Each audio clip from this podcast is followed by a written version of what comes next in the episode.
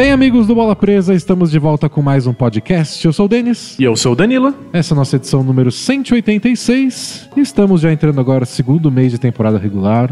Acho que a gente está chegando naquele momento que a gente pode ir apagando o asterisco do.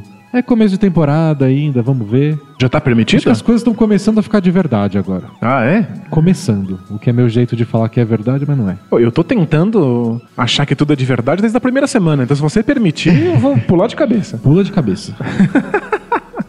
Essa semana temos muitos assuntos. A gente estava até conversando com o pessoal da transmissão ao vivo no YouTube antes de começar.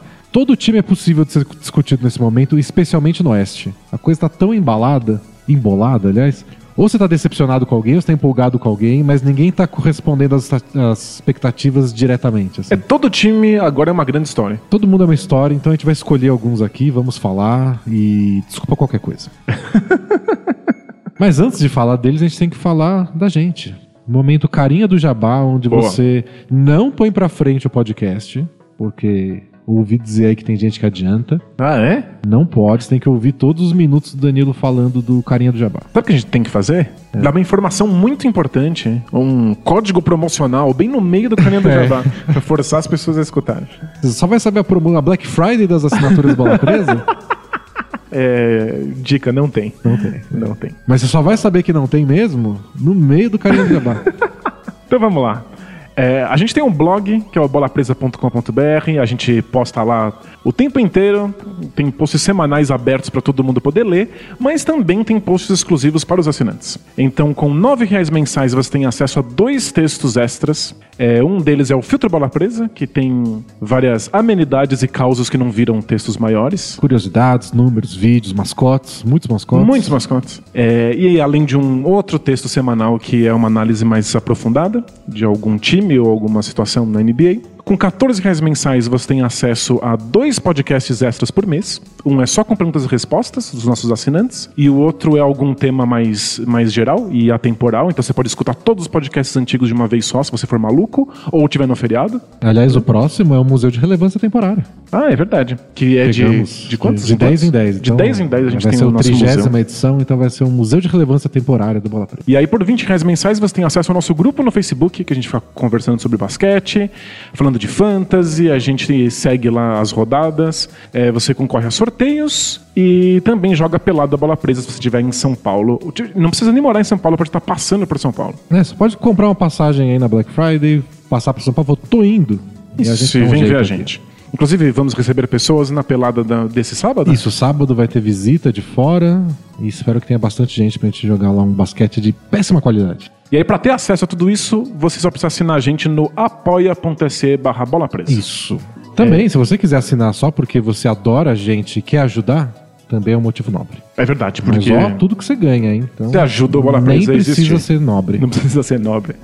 É, e também ajuda a gente se você seguir a gente lá no Twitter, no Facebook e principalmente no YouTube, porque a gente está postando agora vários vídeos. Não Isso. só a gente está transmitindo o podcast ao vivo, em tempo real, mas também a gente está colocando as nossas pranchetas bola presa no ar, É, e fazendo análises de algumas jogadas. E como a gente é criança no YouTube, a gente acabou de chegar, é importante ter bastante curtidazinha e se inscrever no canal, Essas essas, são- coisas essas frescuras, é. ajudam a grande entidade algoritmo a nos favorecer. Isso, boa. Então dá uma força, segue a gente lá. Fala de basquete? Bora?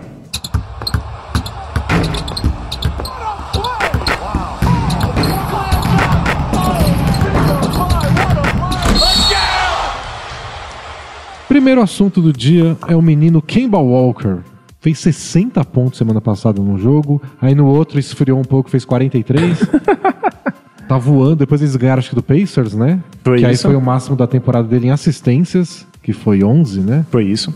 Ele tá voando. O seu Hornets está na zona dos playoffs, o que é uma- um grande feito pro Hornets. E um grande feito para o Kemba Walker. O Kemba Walker é um free agent na próxima temporada. Então, e aí? O que tirar desse Kemba Walker, desse Hornets? Qual que é o futuro dele? Qual que é o futuro desse time? Tem esperança de além da primeira rodada, que é o máximo que esse time já foi? Então, o Hornets nunca deu as condições necessárias para o Kemba Walker. Né? E a gente já viu o Kemba Walker jogar muito bem. Acho que não nesse nível, acho que é a melhor temporada da carreira É, dele eu até o momento, né? mas sempre faltou um elenco de apoio. E parecia que o, que o Hornets tinha feito algumas decisões boas quando contratou o, Nicolas Batum, por exemplo. E absolutamente nada que o Hornets tocou deu certo. É, o Batum não é que ele joga mal, mas ele não fez nada pra mudar a estatura do time. O time era ok quando antes dele chegar, agora ele ganha um 4 trilhão de dólares e o time é ok. É, Eu não sei se o, o Hornets faz más escolhas ou se é o toque de Midas ao contrário, tudo que É, toca vira da merda, né? Pode ser. Porque a gente esperava que o Marvin Williams e o Nicolas Batum fossem coisas completamente diferentes do que eles são. Não é só que eles deveriam ser bons arremessadores que abrissem a quadra pro Kemba Walker. Eles deveriam também funcionar como armadores. Eles deveriam chamar jogadas e passar a bola. É, especialmente o Batum. Exato, tirar a bola das mãos do, do Kemba Walker, porque é impressionante quão bom ele é jogando em movimento, correndo, recebendo corta-luz e aí arremessando a bola com, com os pés É, estabelecidos. tanto que o melhor ano da- do Hornets com o Kemba Walker, quando eles foram para a primeira rodada dos playoffs e jogaram com aquela série de sete jogos com o Miami Heat, foi quando o ano que eles tiveram o Jeremy Lin. É que verdade. jogava o Jeremy Lin vinha do banco, mas o Kemba Walker não saía. E jogavam os dois juntos. Porque tinha as duas versões do Kemba Walker, né? Ele de armador e ele recebendo a bola em movimentações fora, recebendo mil bloqueios. Seria algo como ele jogar de armador principal, point guard, ou ele ser um shooting É, guard. Você tinha mais funções pro Kemba Walker e você tinha o, o- o Jeremy Lin tirando esse peso das costas dele. Aí o Jeremy Lin recebeu a oferta do Nets para ganhar mais dinheiro e pareceu fazer sentido. Você não renova o Jeremy Lin por tanta grana, porque é, ele não é tudo isso, e você traz o Batum, que é um cara mais versátil, que você pode jogar com o, Kemba Walker junto, até no time titular, um melhor defensor, um defensor mais versátil. Ele, ele supostamente ele deveria ser um excelente defensor, ele é alto, então ele consegue jogar mais perto da cesta, ele consegue pegar rebotes, ele deveria ajudar o time no contra-ataque. Parecia ótimo, Parecia né? ótimo, parecia perfeito. Mas hum, tem, tem seus dias. Tem os dias que você olha e fala, é por isso que trouxeram. Mas pra grana que ele ganha, tinha que ser todo dia. Pois é. Não, Não, é, é. não é, Eu acho, eu acho que não é. agora, nesse momento, parece um desastre. Parece que definitivamente não é o casamento ideal, ele não cumpre as funções dele. Eu fico o tempo inteiro pensando que o- a- as descrições de draft do Marvin Williams diziam que ele faria a mesma coisa. Que ele poderia jogar de armador, Nunca que ele bateria a né? bola. Nunca aconteceu. Ele se resume a um arremessador estático e um arremessador que não é bom. Que não é, ele- sequer Ele especialista. foi né? bom no ano de contrato dele, e foi, aliás, nesse próprio ano do Jeremy Lin, que foi o melhor ano do time. E aí pagaram uma nota preta pra ele ficar, porque o time deu certo com ele, finalmente. Mas não. Não, não, ele deu dois passos pra trás depois disso. Esse é o problema do Hornets, né? Não é que eles têm jogadores ruins, mas eles gastam muito dinheiro com cara médio. E aí eles perdem flexibilidade pra mo- movimentar o time. Então o Cody Zeller é ruim? Não. Mas eles Marvin perderam. Williams é ruim? Não. O É que é- Batum é, ruim? é não. muito aí você espaço gasta salarial, 50 milhões com esses três, fala, ah, não tem jeito. Vai fazer o quê? Em defesa do Hornets, que não é uma coisa que eu costumo fazer na minha É, vida. nu- nunca te vi fazendo isso, Danilo. Mas é, Você tá não mudado. é- eu, sou uma pessoa nova. É, não é um mal só do Hornets, é um mal de todo time que tem medo de não conseguir atrair free agents decentes. É. Quando você tem um mínimo de sucesso num, como equipe, você tenta segurar esses jogadores. Então o Blazers fez isso. O Nets fez isso também. O Heat se destruiu fazendo isso. É, o, o Hit foi, ele foi exatamente né, a mesma história do Hit. Eles foram além da expectativa num ano e premiaram todo mundo que participou disso com contratos enormes. E, e é- o que a gente falou pro, pro Hit vale para alguns contratos até do Hornets, que é individualmente não é ruim. Esse cara ganha 10 milhões, ok. Agora esse cara ganha 10 milhões ao lado desse que ganha 14, ao lado desse que ganha 15. Você junta tudo e fala, tá, muitos milhões para ninguém espetacular. E acho que o, o problema é que é o tipo de, de decisão da diretoria que você precisa julgar com o número de vitórias da equipe. Então, se um time desses que gastou tanto dinheiro com essas contratações consegue começa a ter resultados muito relevantes nos playoffs, você fala, ok, valeu a pena. Mas quando o time não chega de novo naquele patamar que alcançou quando você deu os contratos, começa a perceber que É, foi uma furada. Foi uma furada. Você pagar uma nota preta pra renovar o time que foi pros playoffs e passa dois anos eles não vão. Pois é. Você começa a ter que apostar, e é uma aposta válida, arriscada, e você começa a ficar sem, sem margem pra, de manobra. Você começa a apostar que o time precisa simplesmente melhorar. Você precisa manter esse núcleo junto e achar que eles vão ficar melhores só de estarem jogando no lado dos outros por mais tempo. É, eles fizeram o que podiam esse ano, que foi trocar o técnico. O Steve Clifford saiu, eles trouxeram o James Borrego.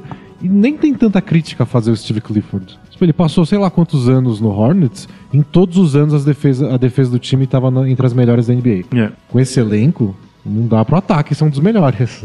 A defesa que ele podia, ele fez. É, mas o, o ataque agora melhorou muito. Melhorou bastante. É um dos né? melhores ataques da NBA nesse momento. E o Kemba o Walker tem é o muito Kemba mais. Walker pegando fogo e o quanto é... Então, é Eu sinto, e vamos ver se isso se, se sustenta ao longo da temporada, que o Kemba Walker tem mais espaço pra jogar. Tem mais jogadas pensadas pro Kemba Walker não ter que arrumar um espaço na força. Então ele recebe mais corta-luz, ele tá conseguindo passar mais tempo do jogo com, com- sem a bola nas mãos. Eu acho que o Kemba Walker tá num esquema tático mais lisonjeiro pra ele nesse momento. Mas ele tá pegando fogo, as defesas vão se ajustar a isso, eu não sei o quanto é sustentável ao longo prazo. né? É. Mas teve uma contratação que a gente precisa elogiar, é a do Tony Parker. Essa eu achei que foi perfeita, porque tem muito disso de, de- do que a gente falou que deu certo com o Jeremy Lin, de tirar um pouco a bola da mão dele. Teve um dos últimos jogos, eu não lembro contra quem foi, Kemba Walker tava pegando fogo daquele jeito dele, metendo bola de todo contra lado, mas ele já parecia visivelmente cansado. É. E aí teve uma bola de três que ele mandou quase um airball, e outro arremesso que saiu curto. Aí o Tony Parker pegou a bola, o Kemba Walker foi pro, pro, pra zona morta, ficou com a mão no joelho. Ele Tipo- abandonou a jogada. Tipo né? bonequinho cansado de videogame, botou a mão no joelho e ficou parado. e o Tony Parker fez duas, três cestas seguidas. É, é boneco cansado de videogame ou dançarina do El Chan. É, exatamente. E aí o Tony Parker resolveu o jogo. Tipo, eu posso fazer 25 pontos por jogo? Não posso. Eu posso fazer três cestas seguidas no quarto período? Isso eu consigo Perfeito, é. ainda. Eu consigo manter algumas passes de bola. E, e o Ken Walker voltou e fez a, tipo, a cesta decisiva desse É, jogo. ele fez né? a de três final pra matar o jogo. Eu só não sei porque que ele não pode descansar sentado. É, Né, como se é pra não humanos participar, comuns. tomar um Gatorade. Pois é, coitado. Tipo, é, é- é muito peso pra ele. né? É, o time depende demais. Que... É, eu achei esquisito quando o Tony Parker foi, porque é um jogador veterano pra trazer uma voz veterana que costuma ser algo desejável, ou seu time é muito jovem, ou seu time tá ali precisando de um empurrãozinho pro grande sucesso. É, tipo- E o Hornets não é nenhuma das duas coisas. Quando o Sixers quer contratar alguém, você pensa, ah, faz sentido. Né? Claro. Um time tão jovem, mas já tão avançado nos playoffs. É, pensa que o Alton Brand foi uma, uma voz importante É. nos vestiários dos Sixers. Um time que tá ali precisando de um alguém sólido. O Hornets não, não tá liberando um- uma coisa significativa nos playoffs, nem é um time de fedelhos. É, não foi tanto, foi uma solução mais pro Kemba Walker do que pro time, né? Achei É. que foi uma boa contratação. Não, de, tá- de fato tá dando certo. Eu, eu só não sei quanto isso é, é mantível por muito tempo. É. Que ver se o Kemba Walker é mantível por muito tempo, porque ele é free agent e ele tá chegando naquele momento da carreira onde você começa a pensar no futuro, porque ele tá com o quê? 29 anos agora? Algo assim? Eu acho que é isso. Então é meio que o auge dele, mas também o próximo contrato dele vai pegar os primeiros anos de uma possível decadência. Quando a gente vê o Kyle Lowry jogando talvez a melhor temporada dele aos 33 anos, é difícil cravar quando vai começar a decadência de alguém. Mas se ele assina um contrato de 4 anos, você vai estar pagando 20, 30 milhões pelo Kemba Walker de 33 anos. Não dá pra saber se vai estar valendo a pena ainda. Pois é. Então é o próximo grande contrato dele, é o momento dele fazer dinheiro para as próximas três gerações.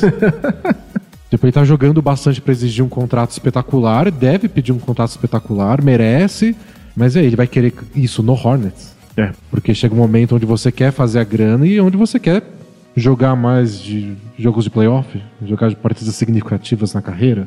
É, precisa ver se o- qual é o plano do Hornets. Você falou do Kyle Lowry, e o, o Raptors também é um desses times que acabou segurando os seus role players, seus carregadores de piano por tempo demais.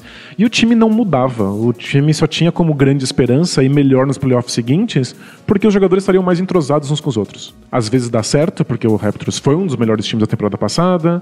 É, o Blazers está melhorando sozinho, porque os jogadores estão mais confortáveis. Mas chega uma hora que você dá um, um chacoalhão. Mas e o Raptors e o Blazers fizeram isso estando um patamar acima. É. Tipo, o Raptors já era um dos melhores times do leste, ah, mas a gente decepciona nos playoffs. O Blazers classifica pros playoffs todo ano e lá não consegue passar da segunda rodada. O Hornets nem vai pros playoffs. Foi Pois uma é. vez. É ter que manter um elenco que você. Que deu certo uma vez. É, não, não funciona. É, eles estão muito mais próximos da realidade do Heat do que do Raptors. É. Mas se você pensar que o Raptors tinha mais sucesso e mesmo assim teve que fazer um grande chacoalhão, não é o Hornets que vai poder ficar segurando esse elenco para sempre. Então talvez eles já estejam pensando em ou em uma grande mudança ou no processo de reconstrução. Eles precisam pensar em alguma coisa, porque times bons, médios, ruins, todo mundo vai vir babando. Time com espaço na, na folha salarial, desde o Knicks até o Sixers, se for o caso, vão atrás dele com tudo. Não vejo uma equipe, mas uma não, algumas já tem armador, não vão precisar tudo isso. Mas a maioria das equipes com espaço na folha salarial não tem razão para não ir atrás do Kemba Walker. Pois é. E aí, qual vai ser o argumento do, do Hornets? A gente pode dar um ano mais de contrato, é isso. Você sofrer mais tempo aqui. É, não, é- seria uma péssima decisão para o Kemba Walker ficar. Até porque, não só ele já experimentou esse grande protagonismo, que talvez ele perdesse em equipes melhores, mas eu acho que ele é o tipo de armador que se encaixa bem em outros estilos de jogo. Eu acho que ele tem uma, ele é subestimado em quão bom armador ele é. Ele tem uma visão de jogo muito boa. Ele- eu acho que ele, ele toma decisões muito rápidas no calor do momento. Então, É- quando ele infiltra, ele encontra espaços para acionar os companheiros. Ele deu uma entrevista, acho que foi pro, no podcast do J.J. Redick, que ele tava falando de como os arremessos, como treinar arremesso, que ele não era tão bom nos arremessos de longe no começo da carreira, abriu um mundo novo pra ele. Porque ele era isso, ele era o cara de infiltrar e de dar passe, ele tem uma boa visão de jogo nessas situações. Que é, é- é característica de cara que infiltra bastante. De dar passe meio que no improviso, né? Enco- encontrar o espaço que a defesa dá para ele. É, tipo, né? você, você encontra um espaço, você infiltra. E aí você não sabe o que a defesa vai fazer. Vão fechar dois caras em mim, vai vir um cara pro toco, vão abrir, e aí você tem que reagir na hora. Você E ele é que- bom nisso mesmo. E ele é bom nisso. Mas ele tava percebendo, segundo ele, que era uma coisa desgastante, e que dava trabalho, e que causava erro, cansava mais. E que aí pediram pra ele treinar arremesso. E ele ficou meio assim, tipo, ah, não sei, eu não devo, não é meu jeito. Mas ele começou São, a ter são os novos tempos, os amigo. técnicos foram lá e falaram, você tem que fazer isso. E aí ele começou e quando as bolas começaram a cair, ele falou, nossa, é muito fácil. É muito mais fácil. Tipo, vem um pick and roll, eu driblo um pouco pro lado, se a defesa já não tá em cima de mim, falo, tá, eu tenho um arremesso aqui na minha frente. É bola de três, bola de três, bola de três. É, E o, o que eu acho mais engraçado é que ele é um arremessador muito bom, mas ele é um arremessa- arremessador espetacular de bolas longas de dois pontos. Ele é um dos melhores da NBA, ele tem quase 70% de aproveitamento. É absurdo. Então ele sequer precisa dar os arremessos de três. Ele, pode escolher, ele pode ver o que a defesa oferece. É, e a defesa em geral tenta ah, apertar o perímetro e você ganha com um passo pra frente um espaço pra arremessar. É que se E você ele acerta esse 70%, arremesso. tá ótimo, Tá você pode continuar. Maravilha. é. Não E outra, problema. mesmo que ele não acertasse, o Hornets vai falar o quê? Não dê esse arremesso, eu vou te dar uma bronca. É, É, ele faz o que quiser. ele faz o que ele bem entender. Mas aí o jogo ofensivo dele abriu de um jeito que ele tá aí como um dos grandes cestinhos da temporada, na melhor fase da carreira. É, tipo, é, é polêmico, mas eu acho ele o melhor armador da temporada. Nin- ninguém tem o poder de fogo que ele tem nesse segundo. O Curry tá fora ontem, algumas semanas aí, mas eu acho que o Eu Curry. acho que eu até esqueci que ele existe. é, quando o Curry tava.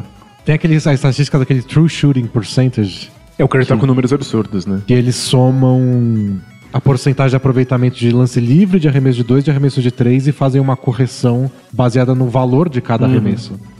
Quase ninguém na história da NBA acaba com mais de 60%. Nessa temporada tem dois caras com 62, que é o LeBron e acho que o Kyrie Irving, e o Curry tá com 68. É. Imbecil, É, assim. Só o Kemba Walker acertou mais bolas de três do que o Curry nessa temporada, mas o Curry perdeu alguns jogos e o Curry tá com quase 60% de aproveitamento nessas bolas. É, É, mas tá, o Curry é absurdo, mas o Kemba tá, tá nesse nível. Tá perto, tá com quase 30 pontos por jogo, né? é isso. 28, uma coisa assim. Ele começa. Ele, ficou, ele fica bastante fora do nosso radar, assim, porque a gente esquece que o Hornets existe. Como mano, deveríamos fazer razão, mesmo, né? né? Com razão. Se você cobre a NBA inteira, não tem razão pra você ficar falando muito do Hornets. Mas a cada temporada que ele melhora, a gente começa a ficar com mais pena do, do, do Kemba Walker. Tipo, esse é daqueles caras que vai chegando nesse ponto da carreira e você fala, ó, ele não tem grandes atuações em playoff, não tem grandes histórias de temporada, mas não é culpa dele. Você começa a culpar o time. E é uma dessas circunstâncias em que o discurso geral da torcida não, não, não tem como salvar o jogador. Porque ele tá sendo fiel ao time. Sim, aliás, ele já falou que ele não pensa em sair, ele que ele, se puder, fica no Hornets. A minha interpretação foi: eu quero ficar desde que faça sentido. Então, tipo, se vocês oferecerem um pingo de esperança, eu fico. Boa. Aí isso envolve alguma movimentação do time. Trocas nessa temporada, trocas na off-season, alguma coisa antes do Kemba Walker tomar a decisão dele que faça ele querer ficar. Ele parece bem. Falaram pra ele da questão do, do Knicks, né? Porque é um time que tem espaço salarial, ele teria protagonismo. Olha aí, eu- ele tá querendo seguir a história do Carmelo. Ele né? não estaria esquecido, ele é de Nova York, tem esse papo inteiro. O pessoal da mídia de Nova York fica em cima dele o tempo todo. Imagino. A resposta dele foi: "Hum, Eu já não moro lá há 10 anos. Ah, minha é um fofo. minha é. família veio toda pra cá, não sei se teria esse apelo. Agora, teria esse apelo se, se a molecada do Knicks joga melhor, o Porzingis volta inteiro, alguma outra estrela fala que quer ir. É, não sei se parece uma situação muito melhor do que o Hornets, né? Então, mas pode ser. O meu medo, assim, ele fica no Hornets, a gente pune ele porque ele não teve a iniciativa de ir embora e vai ter uma carreira de fracasso. Aí ele muda de time e o time não é tão bom assim fica na mesma. Aí ele muda de time pra um time que já é bom, ele não conseguiu vencer sozinho. Não, a gente tá sempre punindo os jogadores pelas decisões dele, tá sempre errado. Tá sempre, tá sempre cagado. O, que eu penso é nele com ele mesmo. É ele chegar com 30 e poucos anos de idade e falar, "Não, eu queria jogar uma vez na vida num time bom. É. E eu acho que ele vai tomar decisão pensando nisso. Eu acho que, por enquanto, é um dos melhores Hornets que ele já teve, Sim. em termos, é, pelo menos, táticos. Em, talvez o material humano não esteja a contento e não me conformo com o Batum ter virado o que ele virou hoje, mas é, um- é um Hornets digno. É, eu acho que é um Hornets digno, um Hornets que está jogando bem e vai fazer barulho nessa temporada. Minha questão é se eles vão mudar alguma coisa nessa temporada pensando na próxima. Falando de trocas. Porque o que não tá faltando já é lá, um mês de temporada, vários times pipocando aí com possíveis desmanches. Incluindo o Wizards, que a gente vai falar daqui a pouco. Exato. Talvez o, o Hornets entre no bolo e. Porque os caras do Wizards, o ponto deles é que eles são caros. Caros em todos os sentidos. Do salário deles e do quanto vai custar pra levar de lá. É, tem sei lá, isso, se eu, né? Se eu trouxer É o Otto, tudo ou nada mesmo. se eu né? trouxer o Otto Porter, o time vai melhorar e talvez o Kemba pense duas vezes. E está, está comprometendo o teu teto salarial por muitos É, e anos. talvez né? o Kemba vá embora e você fique com o Otto Porter. Pois Então, é. É, o que é. é. O, o que aconteceu com o Kevs, e ninguém quer ser o Kevs nesse momento. Não, ninguém mesmo. Você não quer perder a sua maior estrela e ficar com todos os contratos milionários de outros jogadores secundários que você co- contratou só pra circundar a sua estrela. É, e o Cavs ainda tinha uma boa escolha de draft que eles tinham pegado do Nets. O Hornets nem tem isso, porque eles estão indo bem. É. Então nem a escolha de draft boa pro ano que vem vão ter. Vai ser uma reconstrução demorada. É, eles não podem perder o Kemba Walker e se perderem tem que fazer uma reconstrução É, completa. e vai ser demorado. Vai ser sofrido. Mas tá, tá um time. Se você não pensar no futuro, só pensar nessa temporada, é um time legal de ver com um cara jogando basquete fora da realidade. Exato. Então é um time pra você parar no League Pass assistir. Kemba é divertidíssimo, ele dribla bastante, acerta arremessos bonitos. Nossa, Arre- Arremessa literalmente de todos os lugares é, da quadra. Dá, dá gosto de ver o Kemba jogar. E só que tenta ver o começo do jogo, não o final, porque o coitado cansa pra valer. é, é surreal. E a gente tava conversando antes de começar a gravação Hum. que possivelmente o, o Hornets iria para os playoffs. E aí você disse que você até acha que talvez os oito times já estejam definidos no leste. É, eu acho sempre um risco, estamos no começo da temporada, é com asterisco, mas eu não consigo ver uma situação em que os oito classificados não sejam os classificados finais. Hum. Teria que acontecer alguma bizarrice muito estranha. Liste os oito classificados do leste agora. Vamos do lá. oeste a gente já sabe que o Suns tá fora, o resto tá no jogo. Todo mundo tá no jogo. O, o- o Oeste é verdadeiramente terra de ninguém. É.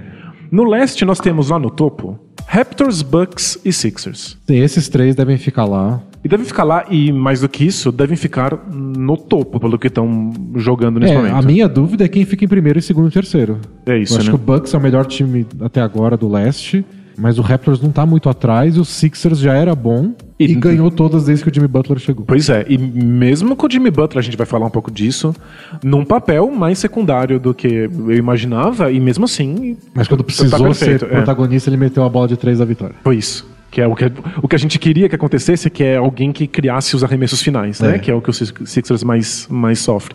Mas devem ser os três melhores, então É. isso não se, não se conversa. Depois nós temos Pacers, Pistons e Hornets. Pacers tá jogando muito bem, perderam uns jogos agora que o Oladipo tá machucado, né, com uma dor no joelho.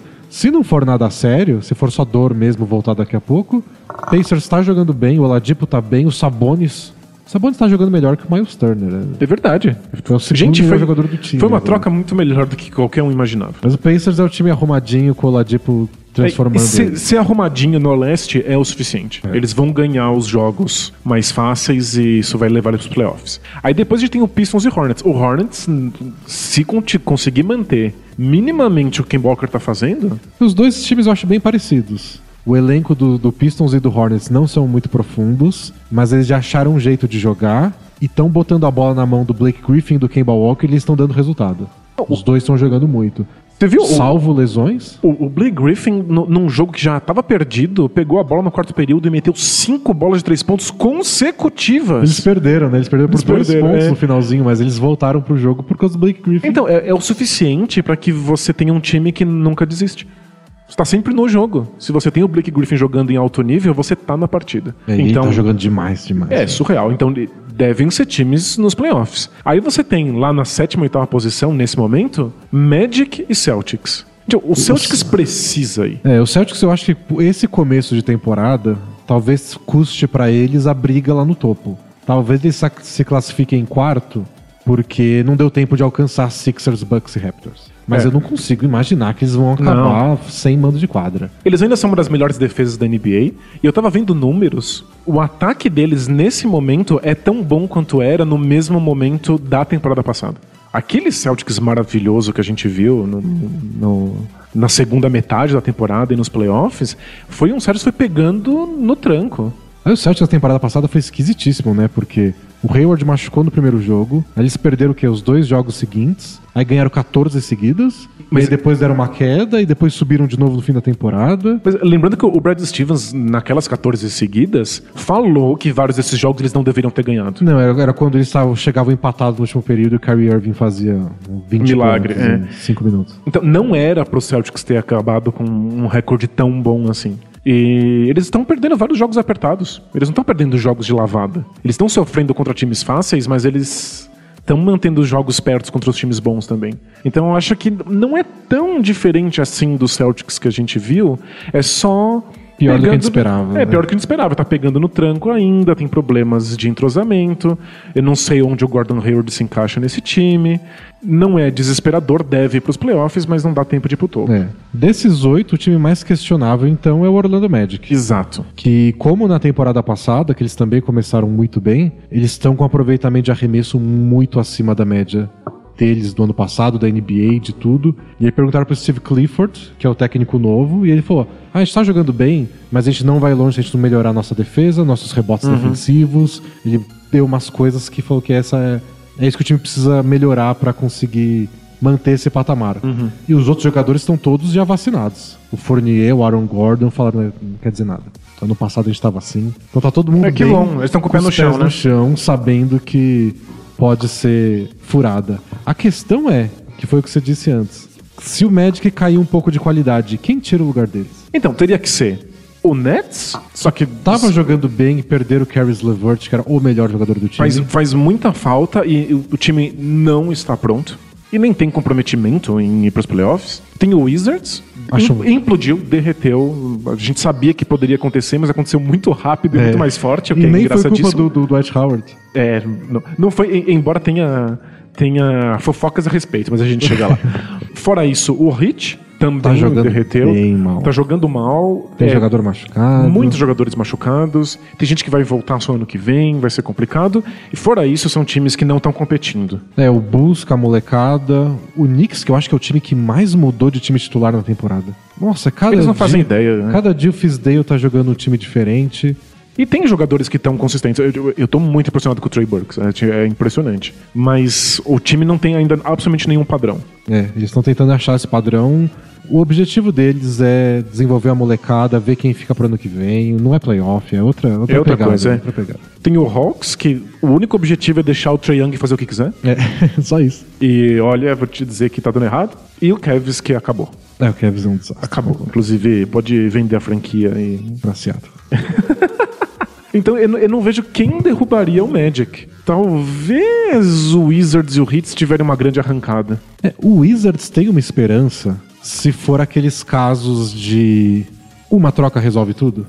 A gente, por, de alguma maneira, troca o contrato de John Wall Algum E é idiota isso- topa. E é né? isso que resolve, isso que melhora o clima e o time joga o que deveria jogar. Porque com o elenco que eles têm, não é possível eles ficarem atrás do Magic. É absurdo. Só que vendo o caos que é o time, você fala, ah, ok. Mas, mas pra fechar o Magic, a gente fez um podcast especial recentemente. Inclusive, assine a gente no apoia.se barra bola presa. Falando sobre como saber se uma coisa é uma, uma boa fase ou se dá pra confiar. Aham. E o que importa é como o time tá fazendo, não exatamente o, o resultado. né? resultado. Então, o, o Magic tá com um aproveitamento alto de bola de três pontos que nem a temporada passada. Uhum. Mas a maneira é muito diferente. A maneira da temporada passada era completamente feijão com arroz. Era o corta-luz mais simples possível, o pick and pop mais banal. Agora já é um time que joga de maneira mais sofisticada, encontra espaços de maneiras distintas, usa mais a zona morta. Então eu eu tô mais confiante de que eles podem manter esse aproveitamento do que na temporada passada. É, pode ser. O time parece mais consciente do que faz no ataque. Embora algumas coisas até assustem, tipo, será que o Vucevic vai continuar jogando tão bem assim? Ele é um cara que sempre teve bons números, mas ele tá jogando um nível que ele nunca jogou. É. E você fica com o pé atrás, será que ele vai continuar? Mas é uma insegurança que esse time sempre passou pra gente. Tipo, Aaron Gordon jogar bem uma semana e desaparecer na outra, já vi. Normal, é. Mas eu, parte do, do, do Vucevic estar jogando tão bem é que o time tem um melhor espaçamento na quadra Uhum. agora. Ele tá dando muitas assistências porque o time se mexe melhor sem a bola. Eu tô achando melhor do que a boa fase do ano passado. Ah, também. é. Dá pra confiar. Mas, mesmo assim, não é um time que eu botaria dinheiro, sabe? Só que o Wizards não parece estar em É, condições a de questão derrubar. é isso, é quem vai tirar o lugar deles. Talvez o Nets com o Caris LeVert, eu não descartaria, mas eles acho que perderam muito poder de fogo sem o LeVert. é. E ele vai ficar fora o quê? Dois, três meses? Acho que ele volta no começo de fevereiro. E vamos uma ver como assim. volta, porque é uma lesão assustadora, né? É, então não sei se o Nets vai estar na briga quando ele voltar. É um time legal, é um time que ganha uns jogos se alguém vacilar, mas não sei se eu vejo eles com mais de 50% de aproveitamento. Pois é. Acho que a esperança daí de alguém mudar esses oito é o Wizards.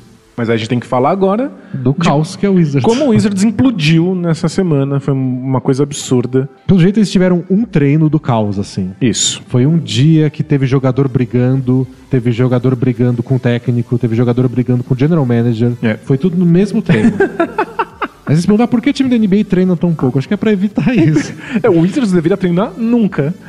Aliás, o Wizards não deveria fazer absolutamente nada, porque tudo que eles fazem dá errado. dá muito errado. Lembra na temporada passada? Aliás, tem post sobre o Wizards nessa semana no, no, no blog, dando mais detalhes sobre isso. Mas lembra quando na temporada passada eles se reuniram para uma, uma conversa de, de lavar roupa suja no vestiário? Aham. E aí todo mundo saiu dizendo que foi inútil. Costuma funcionar. Até em time desastroso, essas reuniões só de jogadores, né? Costuma dar certo nem que seja por uma semana. é, Tipo, ah não, a gente discutiu, foi tudo bem, aí depois de uma semana volta a acontecer as mesmas coisas. Mas dura uma semana. A do Wizards eles saíram dizendo que foi inútil. Eles saíram de. O John Wall saiu e sei lá por que ele achou que era uma boa ideia ir a público falar que nada havia sido conquistado com aquela conversa no vestiário. É, muito Bom, engraçado. Ano passado foi quando o Gortá foi na TV falar mal do John Wall. Aí o Gortá foi trocado, foi mandado embora lá, foi pro Clippers, não resolveu bosta nenhuma. Eles se odeiam já, tem mais gente se odiando. É incrível. E aí, a gente teve nessa semana esse treino desastroso, com tudo acontecendo, e logo depois, alguém em posição anônima entrou em contato com o jornalista e disse que o culpado de tudo era o John Wall. E é por isso que eu falei assim, não dá pra, pra limpar a barra do Dwight Howard ainda, porque tem um, um exercício investigativo sério na internet. Aqui tem jornalismo. É, também conhecido como gente entediada no Reddit. Querendo saber, será que foi o Dwight Howard que procurou um jornalista e deu uma, uma, uma, uma informação interna? Ou será que foi o Austin Rivers? Que tá, tá são- puto porque o John Wall não solta a bola. Mas em todo caso. É que se, for, se é esse o motivo, todo mundo pode estar puto com o John Wall. Não solta a bola pra Pois- ninguém. Pois é. Mas é, é- é- esse jogador anônimo procurou um jornalista e disse que o responsável pelo clima horrível no Wizards é o John Wall, que ninguém se conforma com o fato de que ele joga só pra ele, que ele corre pra frente, que ele não olha pros lados. E quando ele solta a bola, todo mundo come. E que, ficou- aliás, é uma afirmação já da temporada É, passada. então, ficou- né? isso foi criada suspeita em torno disso no ano passado, quando o John Wall se machucou e aí o Wizards embalou a melhor fase deles na temporada. E aí o Bradley Bill falou, né? Olha, até que tá legal, tá todo mundo comendo. É, todo mundo se alimentando aqui. Quando... Porque é isso, eles estavam tocando mais a bola. Aumentou, né, o número de assistências deles por jogo.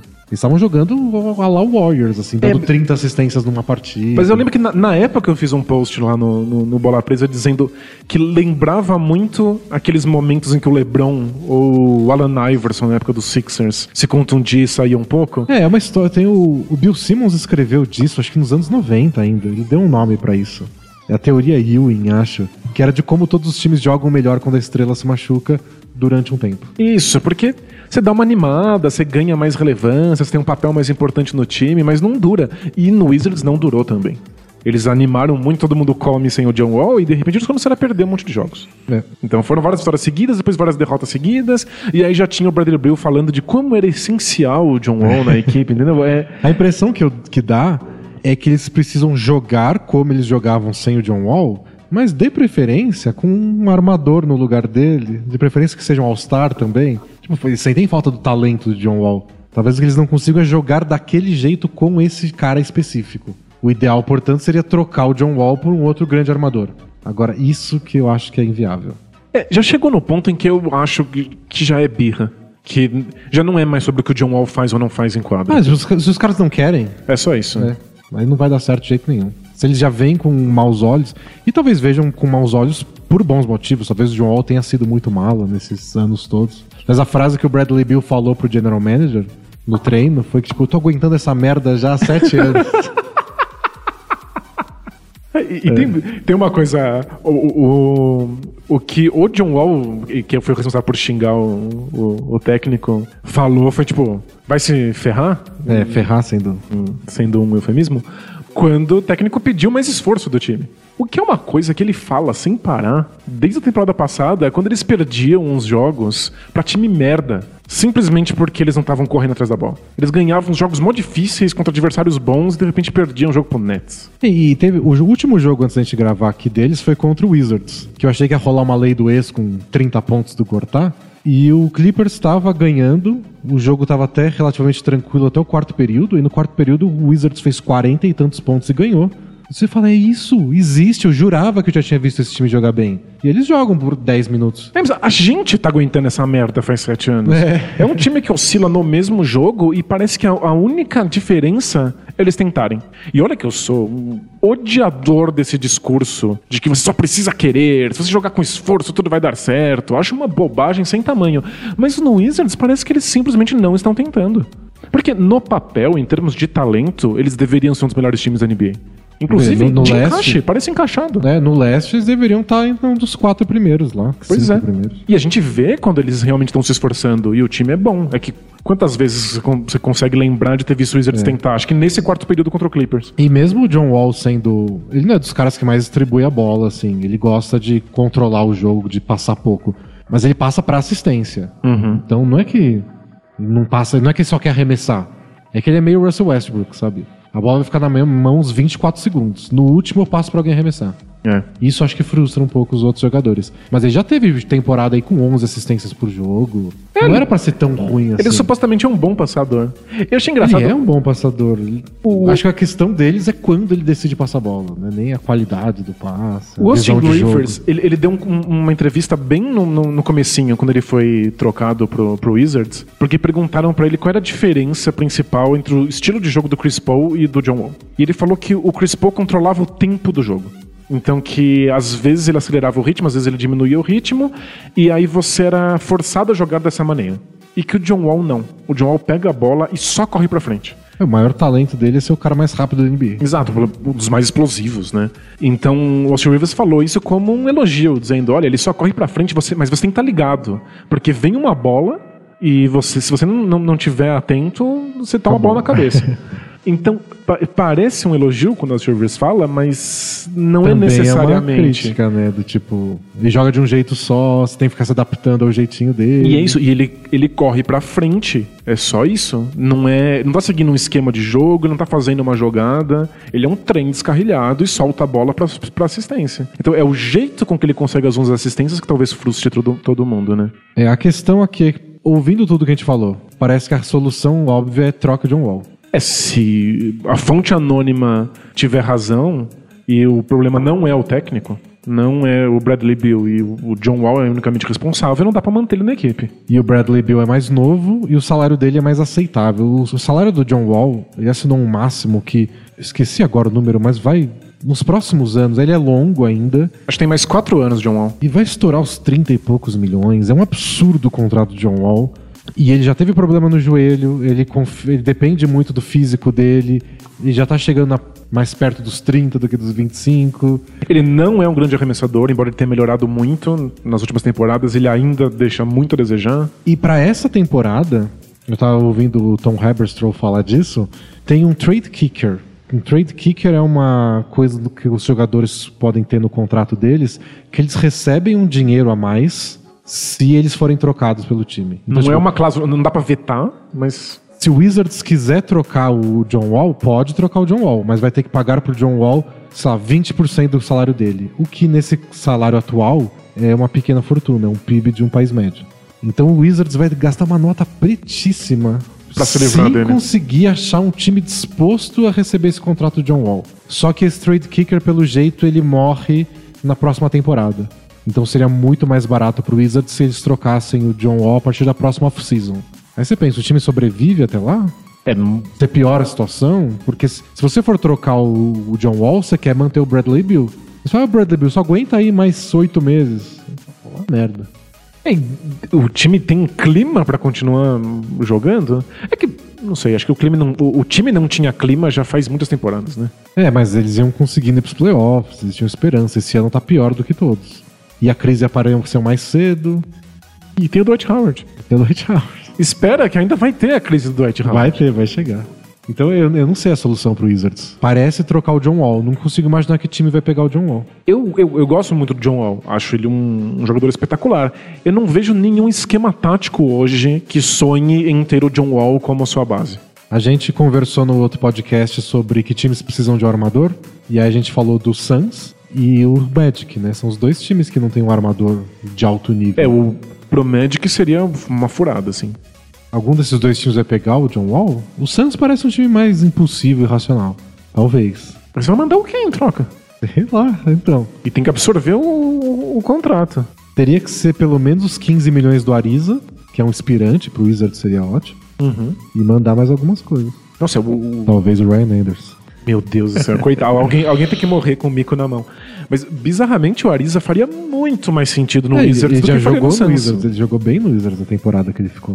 Perderam de bobagem. Pois é. Eles, nossa, o Wizards adoraria ter um bom defensor, um, defensor minimamente digno e um, alguém consiga arremessar na zona morta, parado. Seria lindo. É, você bota o Otto Porter de um lado, o Ariza do outro. Pois é, o time é muito pior quando o Otto Porter erra esses arremessos. Eles dependem é, muito é bom, disso. Mas... E o Kelly Oubre também é um cara, nossa, ele é muito de lua. Muito, né? Tem dia que você fala, nossa, como esse cara não é titular do time com 35 minutos por jogo? No jogo seguinte você entende. e acho que é, é, um dos times que menos se movimenta na, na, NBA. Eles se movimentam sem a bola e movimentam um pouco a bola. É. Que foi o que mudou naquele período de wall machucado. Eles tocavam mais a bola, foi bem diferente. Então a gente tem a solução aqui no, no, no fundo. Já que ninguém vai aceitar machuca a troca, machuca o John Wall. Dá um taco de beisebol no, no joelho dele. É, super ético. Acho que resolve os problemas. O John Wall vai ganhar o salário dele, qual o problema? É, o, o Dwight Howard pode fazer isso, ele não Nossa. tem mais nada, nada a perder. Nada a perder na vida. Mas acho que esse é o. Seria uma das grandes histórias da temporada se o John Wall fosse trocado, porque é um contrato complicado de trocar se o Wizard estaria disposto a pagar essa grana extra, quem estaria desesperado ao ponto de falar, não, eu quero arriscar tudo por um, por um armador. É quem quer uma estrela e quer que essa estrela seja o John Wall nesse momento. E é incrível como a narrativa da, da, NBA faz toda a diferença. Não é só que ele não joga o basquete que nós aprendemos nos últimos anos a considerar o padrão de um armador. É que vem toda essa história de que ninguém quer jogar com ele, de que ele estragou o vestiário. É, você tem que levar isso em consideração também, que você está assumindo esse risco. Pois é, não, não precisa nem ser verdade. E outra, é professor sabe muito bem isso. Como existe uma dinâmica de grupo e às vezes um grupo extrai o pior de uma, de uma pessoa. E assim muda ele de grupo e ele é uma pessoa totalmente diferente. Às vezes o John Wall só precisa de outro ar para ser uma pessoa diferente. Mas é, tipo, é sempre um risco. Tanto o John Wall quanto o Bradley Bill parecem ser a, aquela tal, aspas, personalidade forte. Que no ambiente errado é só babaca. É.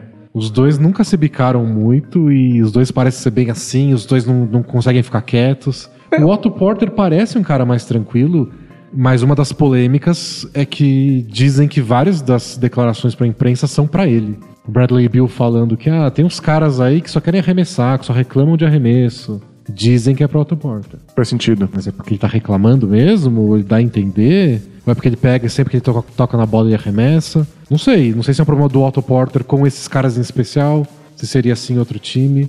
É, dizem que muitos times arremessam tanto de três pontos porque é a melhor maneira de deixar todo mundo feliz. Você permite, você aumenta o ritmo do jogo e mais gente participa, mais gente arremessa.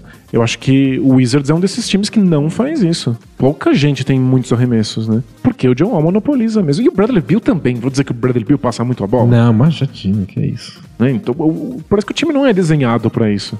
O que deixa o cenário de troca ainda mais interessante é que os times teriam que pensar nisso sem estar presente. Então, por exemplo, você é o Hornets que a gente falou. Uhum. Vamos supor que o Hornets queira um- dar uma mexida no grupo só porque temos nada a perder, a gente quer um time melhor, um elenco melhor, pra ver se o Kemba Walker fica. Quem que a gente vai atrás? Bradley Bill, não sei se eles têm material pra poder oferecer ao Wizards. Não, o Bradley Bill tem mais valor e justamente por isso o Wizards deveria segurar. É.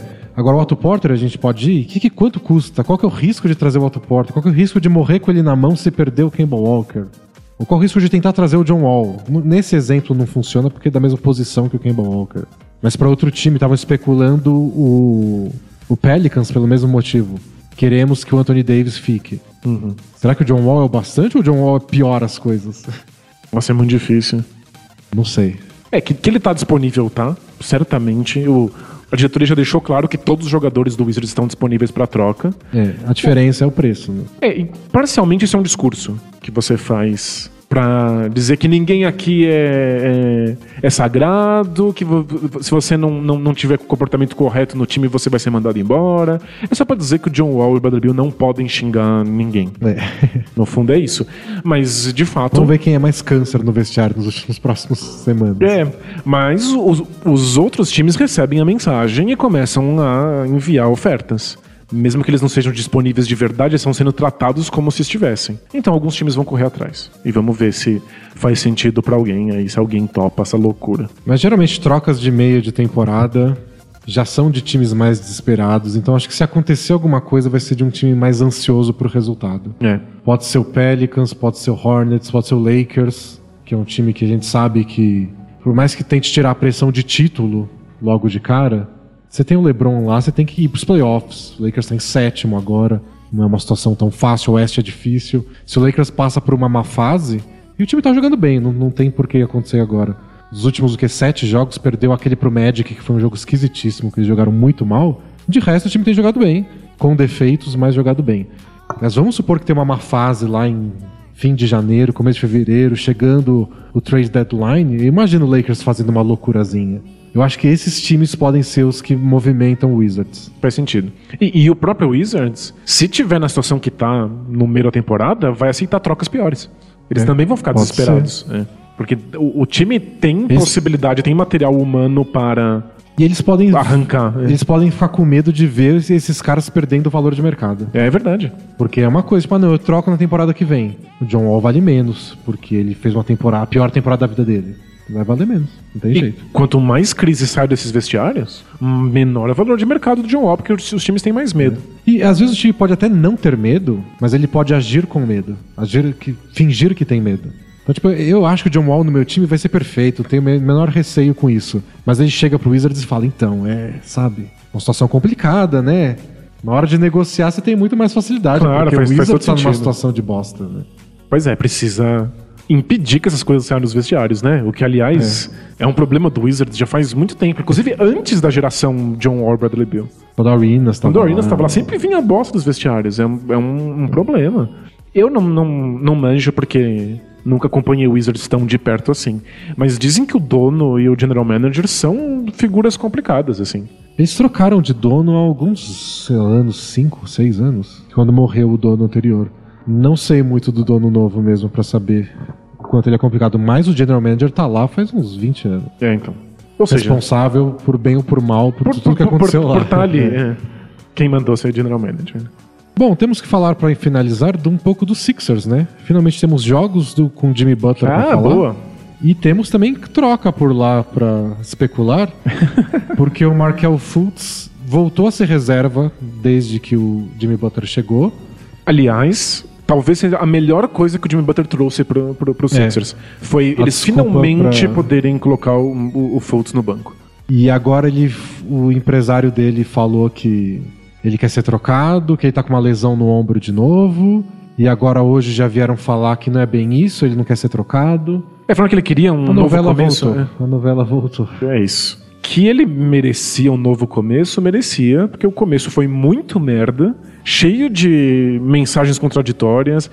É, é mesmo caso do Kawhi Leonard. Se tudo tivesse feito de maneira limpa, clara, falando diretamente com a torcida, nada disso teria acontecido. A gente criou um, um- um clima merda no time completamente desnecessário. E foi a primeira vez que aconteceu isso do no Sixers, de ter o cara lesionado na temporada de novato. Eles têm vasta experiência com isso.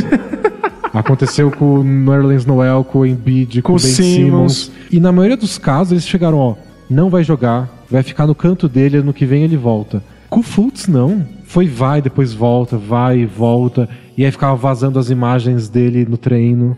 O J.J. Redick até falou sobre isso no podcast dele, que o Fultz sabia que a imprensa ia entrar no treino, no finalzinho do treino. Claro. E ele escolhia ficar lá arremessando. Aí o repórter ia lá, filmava e viralizava loucamente no Twitter. Era só o Fultz sair e ir pro vestiário. Ele podia ter evitado isso, mas o time podia ter evitado isso. Não, ninguém vai filmar o Fultz arremessando, não. Ele tá outra, ótimo. Tira o Fultz da quadra. Protege o seu jogador. O, o- o- o moleque é novato. É que diz a lenda que o Fultz também não ajuda muito. Porque o Sixers tentou proteger ele, inclusive impedindo ele de treinar com o técnico de infância dele Aham. e dando técnicos específicos pra ele ali na, na equipe. E ele foi treinar com quem ele confiava que zoou o arremesso dele, supostamente. E aliás, ele tava com um técnico novo de arremesso e o técnico novo já saiu, não tá mais com ele, a gente não sabe exatamente o que aconteceu, mas foi meio constrangedor, porque o Fultz deu aquele lance livre que também viralizou. Que foi um lance livre em duas etapas. É, né? foi esquisitíssimo. Parecia Parece o Chuck Hayes. Que depois ele disse que escorregou da mão dele. Mas... É. E aí deu 10 minutos, o- saiu a notícia que o, o treinador de arremesso dele entrou em contato com o jornalista pra falar que não tava mais trabalhando com ele. Tipo, ó, isso aí não é culpa minha, não. É, É. Então, ni- ninguém quer ter a mão nisso, né? então tá um desastre E eu, completo. eu não nego que ele tenha dor no ombro, ele tenha dor no pulso agora, né? Ele parece uma lesão no pulso e no ombro. É, é- é viável. Mas tem muito mais coisa acontecendo. Vários jogadores jogam com dor, é normal. Seria padrão ele falar assim, gente, eu tô com dor e os arremessos vão sair esquisitos. Mas não tão esquisitos, não tão sem padrão. Cada arremesso que ele dá é diferente do anterior. Isso é coisa é, de jogador que teve que reconstruir o arremesso, de jogador que tá passando por uma questão de ansiedade. É outra situação. Ele fez errado, o Sixers fez errado, ele merecia um- de fato um novo começo. Mas é aquele ponto em que quem é, quem em sã consciência vai apostar no Fultz agora? É, teria que ser um time. Acho que vários times apostariam, especialmente os que estão em reconstrução, com jogadores mais jovens. O ponto é, eles não vão abrir o cofre por isso. É, vão mandar um trocado, né? Tipo, ah, eu quero me livrar desse contrato que eu não tô gostando, e tem esse cara mais velho que pode te ajudar. Você me manda o Fultz? Faria sentido. Isso faria sentido. E o pior de tudo é que o Sixers deveria aceitar. Eu acho que o experimento Fultz deu errado, eles fizeram merda logo no começo, queimaram um pouco o jogador, o jogador não tá satisfeito e o mais importante, não encaixa. No nosso grupo de assinantes, uma que colocaram lá seria pro Kevs, pelo Kevin Love.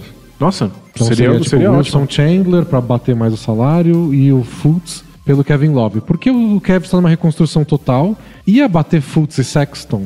São da mesma posição, não sei se daria certo. O Kevs teria que ver como eles querem jogar. Ah, mas pelo menos um dos dois vira alguma coisa, né? Mas aí seria nesse esquema do, ó, o Kevin está em total reconstrução, não deu certo, e é um jeito. Até dizem, né, que eles renovaram com o Kevin Love, mais pensando em trocar por alguma coisa do que necessariamente passar os próximos cinco anos com ele. É pra não perder o ativo, né? E o Sixers ganharia um parceiro de garrafão pro, pro Embiid, que não embola o garrafão, que é experiente, que arremessa de três. Que, aliás, eles estão fazendo assim. Só tem sempre um jogador de garrafão no Sixers com a bola e um outro corre pra dentro pra buscar rebote ofensivo. É o que eles estão fazendo taticamente. Quem corre pra buscar o rebote ofensivo, em geral, é o Ben Simmons. É. Porque, ou então o contrário, o Ben Simmons tá jogando no garrafão e aí o Embiid corre pra buscar um rebote ofensivo, mas antes ele tá fora. Então tem que fazer essa, essa matemática esquisita ter que manter jogadores que deveriam estar no garrafão fora dele para não embolar e aí vai só pro rebote, o que também compromete a defesa de transição dos Sixers, né? Então é ou, ou é Fultz ou é Ben Simmons tendo que entrar no garrafão depois para dar espaço pro Embiid, isso faz com que o Muscala tenha que estar na quadra o tempo inteiro. É, ele não tá jogando bem, definitivamente. Mas é isso, o Muscala é um pivô que não pisa no garrafão. E para Ele é um isso é de três, essencial. então, é. Melhor ter o Kevin Love. A questão do Kevin Love seria, primeiro ele tá machucado, né? E o contrato dele é muito longo e comeria espaço que o Sixers teria na próxima off-season. Então você abre mão de brigar pelos free agents do ano que vem, que você não tem nenhuma garantia de conseguir também, Pois é. pelo Kevin Love. Mas acho que é legal o exercício pensando nisso, tipo, um time que, que já não tem mais nada com nada, no caso o Cavs, poderia absorver o Fultz como uma aposta. Uhum. Foi mais ou menos quando como o Cavs trocou o Anthony Bennett. Tipo, o Cavs, o Cavs mandou ele junto com o Wiggins na troca do próprio Kevin Love pro Wolves. O Wolves fez a troca pelo Wiggins. Eu só, ah, manda o Bennett aí. Então. É uma primeira escolha. a gente vai né? começar do zero de novo. Se, se ele der certo aqui, dá certo. Se não der certo, tchau. E foi tchau. E foi tchau. Acho que o Fultz teria que ser uma coisa de um que especularam também era o Phoenix Suns, porque é um dos poucos times que não tem armador, é um time que já não ganha partida nenhuma. Enfia o Fultz lá, se funcionar, é um parceiro do Devin Booker, se não funcionar, a gente fica com a Zé Kenan, ruim por ruim. Então, e é um encaixe melhor. Não- o Fultz não ia ficar batendo cabeça com um monte de gente no garrafão. Até porque o Eiton pode jogar um, um passo atrás do garrafão em, É. em posses de bola alternadas. Mas aí nesse caso, o Sixers estaria mandando depois de um ano a primeira escolha do draft, uma coisa que eles conseguiram à custa de outra escolha de draft, que era o Tatum, e mais uma escolha futura por, sei lá, pelo Ariza. Por um ano de Ariza. Não é melhor ter o Ariza nesse time do que ter o Fultz nesse segundo? Ah, então. Você tem, se você abriu mão do Fultz mesmo, se você acha que não vai dar em nada, tudo bem. Tem que ver a avaliação que o Sixers faz do jogador deles. É, e- Essa é a resposta de tudo. Eles olham pro Fultz hoje e falam: é furada ou é fala ano que vem vai dar certo? Só só acertar isso aqui, isso ali. e tem isso, o Sixers está pensando assim, talvez não seja no que vem, talvez seja daqui a três anos. Mas ainda vale a pena. Então, o Sixers está pensando em três anos ou o Sixers quer vencer o leste agora? Porque você começa a, a fazer contratações que começam a, a- a fazer a água bater na bunda do time. É, com, você- com o Jimmy Butler, Quando você pega o Jimmy Butler já com quase 30 anos de idade, você já tá pensando numa coisa, ó. Já é mais a curto já prazo. é mais a curto prazo do que era até algumas semanas atrás. Você começa a pegar veteraníssimos, tipo Ariza, aí você quer vencer nesse segundo. Talvez seja a hora dos Sixers começar a entrar nesse, nesse barco aí. Eu, eu gosto dessa, desse, dessa idade do Jimmy Butler, porque ele é veterano, mas não é tão veterano. Ele é veterano, mas não tá em decadência. Ele é um cara de mais pressa, de um futuro mais imediato. Pode jogar no nível All-Star que sempre jogou. Se pensar, o Simmons e o Embiid, o Embiid tá num nível absurdo. É. Dá pra brigar já. O Simmons tem mais coisa a evoluir. Ele é um cara que você acha mais fácil os buracos no jogo dele. Mas de qualquer forma, não impede os Sixers de brigar por coisa grande. E o Simmons tá jogando muito melhor sem o Fultz do lado dele. demais, Muito, muito. demais, demais, demais, demais. É isso. Atrapalha. E isso eu acho que vale a pena pensar. Tipo, o Fultz não ajuda nada o Embiid, atrapalha o Ben Simmons. É, o, o time, a gente, a gente até comentou isso no podcast passado. O time não é um time de encaixe automático, nada aí é óbvio. Então você vai ter que começar a fazer concessões. E eu acho que Fultz no banco, e agora é é mais do que no banco, né? Tipo, ele tá de fato desligado do time por conta das lesões, vão poupar o jogador. Mas Fultz no banco e Muscala no time titular são melhores pro time do que a gente tava vendo antes. Então, quando você tá nesse nível, né, você, tem, você tem que fazer escolhas. É porque eles mudaram muito quem dirigia o time nas- nos últimos anos, né? Mas com o Nerlens Noel, com o Jair Okafor, eles não hesitaram muito em abrir mão, não. Ah, não precisamos desses, não funciona com o Embiid, tchau. Pois é. Se eles pensarem da mesma forma, o Simon, o Fultz vai embora daqui a pouco. Infelizmente, o- foram decisões corretas. O Nelis Noel e o Okafor não viraram absolutamente É, nada. fora de lá também, não, o Noel é só um reserva ok no Thunder. Ok. Pois o é. Okafor mal joga. É, não acho que o Fultz tá no mesmo nível. Eu acho o Fultz bom. Talvez nunca conserte seu arremesso. Talvez ele nunca esteja numa situação psicológica adequada para que ele possa brilhar. Aí, se- sem o arremesso, o arremesso não volta, ele nunca vai chegar perto de arranhar ter merecido aquela primeira escolha. Mas depois de um tempo, você só quer ter um jogador bom. É. Dane-se, se não valeu a primeira escolha. Ainda mais se ele for para outro time. É, só quer, o, o time que receber só quer ter um jogador em digno, troca né? do Ariza, ele fala, eu quero um armador titular. Se não for a primeira escolha do draft, tudo bem. Não precisa ser um gênio, né? É. Definitivamente. Mas o que, que você tá achando do, do Sixers agora com o Jimmy Butler? Melhorou, eu achei que melhorou mais por causa dessas mudanças do time titular do que pela própria presença do Jimmy Butler, mas ajuda demais ter um cara capaz de Criar um arremesso. criar né? arremesso, resolver jogada. Era o que a gente esperava e já deu certo rapidinho. Eu acho que vai acontecer às vezes o que aconteceu já de alguns jogos onde ele faz tipo 12 pontos. Porque o resto do time tá funcionando, porque você envolve o Embiid bastante, porque o Ben Simmons tá conseguindo atacar o garrafão, que é o jeito que ele pontua mais, porque funciona, eles têm muitas jogadas pro JJ Redick. E se o JJ Redick tá pegando fogo, agora é titular de novo, roda mais jogadas dessa e deixa o, o Jimmy Butler pra, pros restos, pra posse de bola quebrada.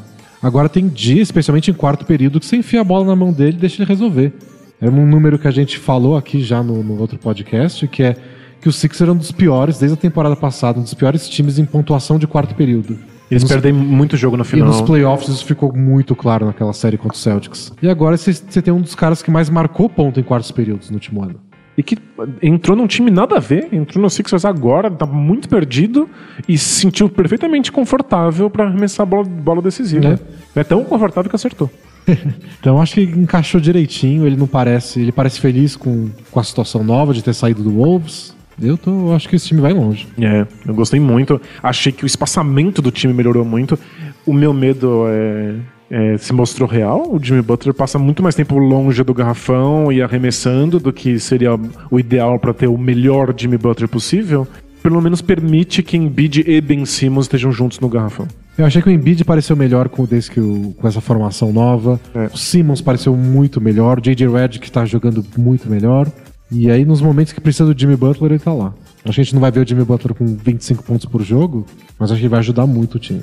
Eu tô bem satisfeito. É, e foi uma formação que dá muito mais espaço. E inclusive minutos pro JJ Redick. Porque Ele tá jogando demais. Ajuda Nossa demais. Senhora, ele joga É, muito. Eu acho que força o time a ser um time de rebotes ofensivos. Porque como você tem sempre dois caras que precisam estar perto da cesta, ou deveriam para ser os seus melhores, sempre tem muita gente alta ali pulando na bola. Acho que limita um pouco a defesa do, do, do Sixers, que era É. fundamental.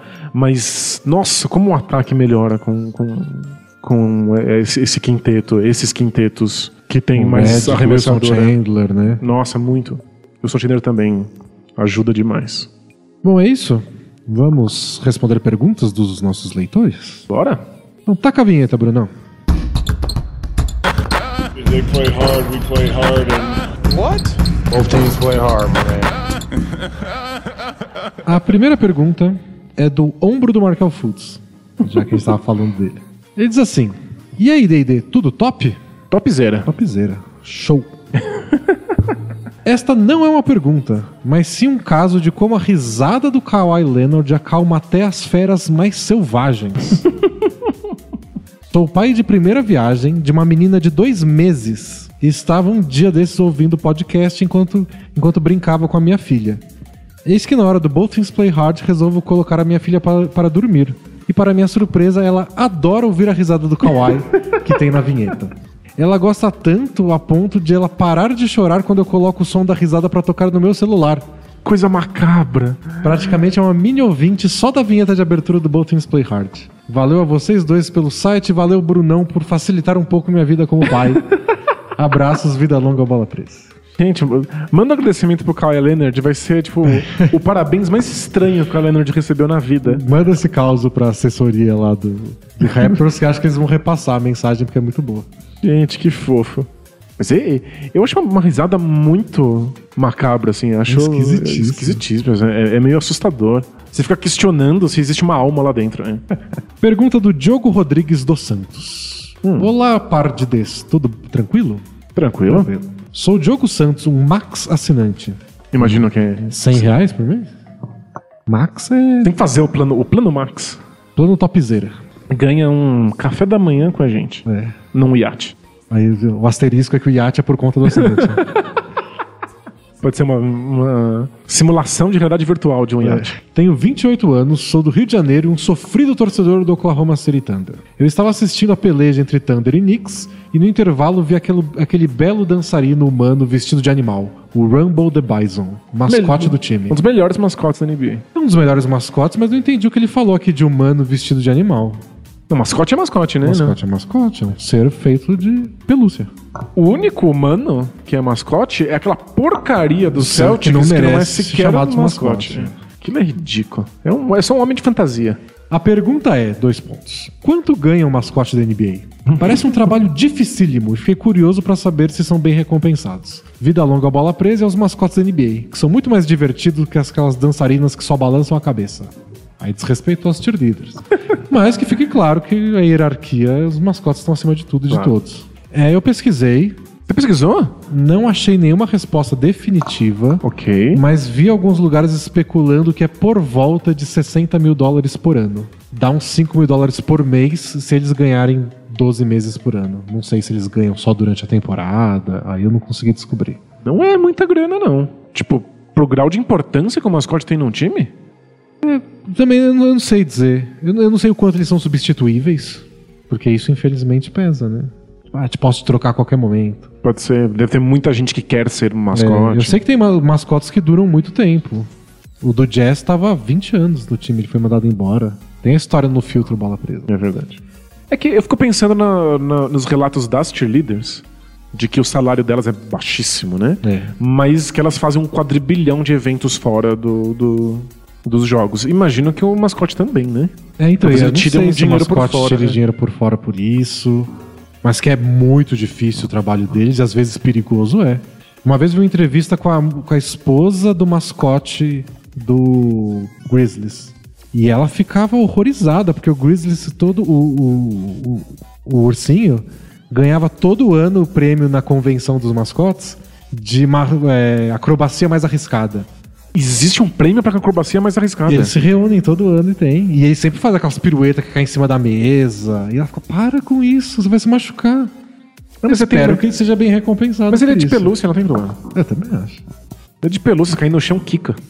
Mas aí a informação que eu achei, vou pesquisar mais depois, é que foi em cima da hora do podcast, mas vou ver se eu acho mais coisas sobre isso. Próxima pergunta é do Benito. Diz aqui, ó. Seleção do All-Star Game do 2019 será televisionada dessa vez. Ah, vai ter o, o, o rachão, os capitães, né? os capitães, vão escolher o time, agora vai ser televisionado. Ano passado foi por telefone. É a famosa escolha de aula de educação física de escola. É. Pensando na diversão e entretenimento, quem vocês escolheriam para ser os capitães? Imaginem se dá Kawhi Leonard no leste. Hahaha, digo. Ah, ah, ah. Achei que quis imitar a risada do Kawhi. Eu acho que no leste, o que seria mais divertido seria o Embiid. Porque ele não disfarça nada, ele fala o que tem que falar. Ele vai escolher os caras falando, eu vou escolher você pra você vir jogar comigo no Sixers. É, ele vai falar, não vou escolher esse cara não, porque eu gosto de, de destruir ele. Não sei. Nossa, ele, vai, ele- ele vai falar bobagem. Ele não vai ser politicamente correto. Então acho que vai ser divertido. E no Oeste?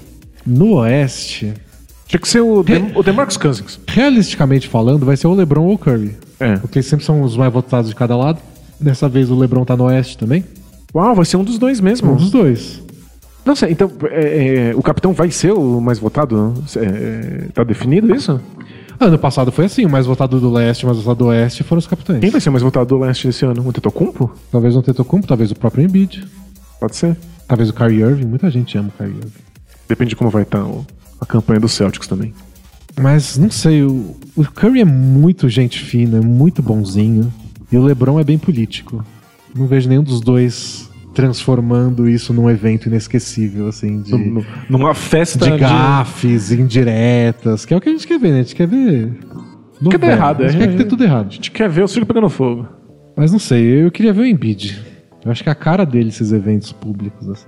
E por isso que é DeMarcus Cousins capitão do Oeste. Pensou, se ele não fosse nem jogar, ia ser muito louco. Ele ia fazer um time pra jogar pra ele. Ia ser É. hilariante. Próxima pergunta é da namorada que queria um pão de queijo, o retorno. Você lembra dela? Ela tava revoltada que o namorado dela não pedia um pão de, não fazia um pão de queijo pra ela.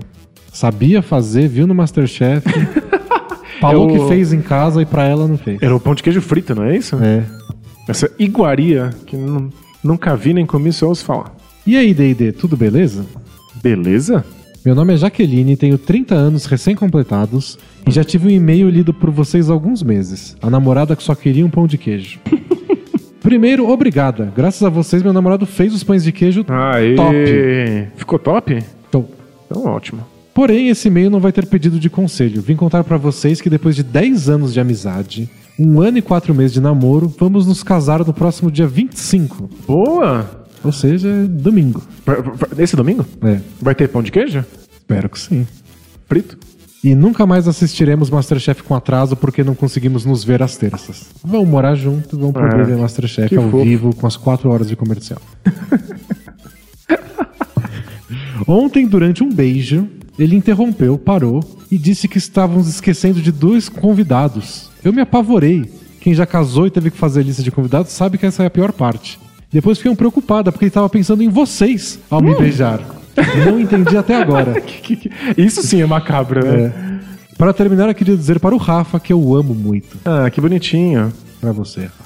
Obrigada, meninos, por fazer parte da nossa história. Tchau, tchau. Mas o convite que é bom não veio, né? Não veio. O menino lembrou da gente, o Rafa, mas acho que o convite não chegou. Não, mas não, não, não é fácil ficar arrumando É. buraco nas mesas de casamento pra enfiar a gente nova. Vai botar a gente na mesa das tia que ninguém gosta. Pois é. Ah, coloca aqui. PS, tentei assistir a gravação pelo YouTube, mas parece que vocês estão sendo dublados. Vou acompanhar pelo podcast mesmo. É, esses robôs que a gente contratou pra ficar aqui falando no YouTube, é, eles não, não- não funciona tão bem. Às vezes não combina com a voz mesmo. Mas parabéns pelo casamento, espero que tenha pão de queijo. Boa. E Pergunta- convida a gente pra casamento porque eu gosto de comer de graça. Pergunta do Bugarelli, que não é o Bugarelli real. Não é? E aí, Denis e Danilo, tudo bem? Beleza? Pergunta rápida, simples e objetiva. Assistindo o Thunder e Warriors na ESPN, foi impressão minha ou o Bugarelli tirou uma com a cara do Denis, porque o Dennis Schroeder está destruindo? Aliás, a gente recebeu mensagem até no Facebook falando: Ó, o Schroeder, sexto homem, chupa Denis. Eu não odeio o Schroeder, eu só acho que não vai dar certo. Mas olha, jogou do lado do Westbrook, junto com o Westbrook. Eu nunca achei que fosse dar certo e foi É. assistindo o time. E foi, aliás, foi- talvez seja a melhor função dele, porque aí ele tem que tomar menos decisão. Ele passa menos tempo com a bola na mão, né? E o Westbrook fala, agora se arremessa. Porque talento pra botar a bola na cesta ele tem. Mas foi por isso que o Hawks apostou pesado nele, trocou o Jeff Teague. Ele só toma as piores Nossa, decisões ele possíveis, Sendo né? o cérebro do time, Jesus Nossa. Cristo. Caso vocês não tenham visto, ele mandou chamar o Tchau Tchau, imitando a abominável despedida do Denis. Abominável? Ele falou, fica aqui minha Imagina, crítica. Charmosíssima. Vida longa ou bola presa. Em dezembro faço meu upgrade pro grupo de 14 reais. Legal.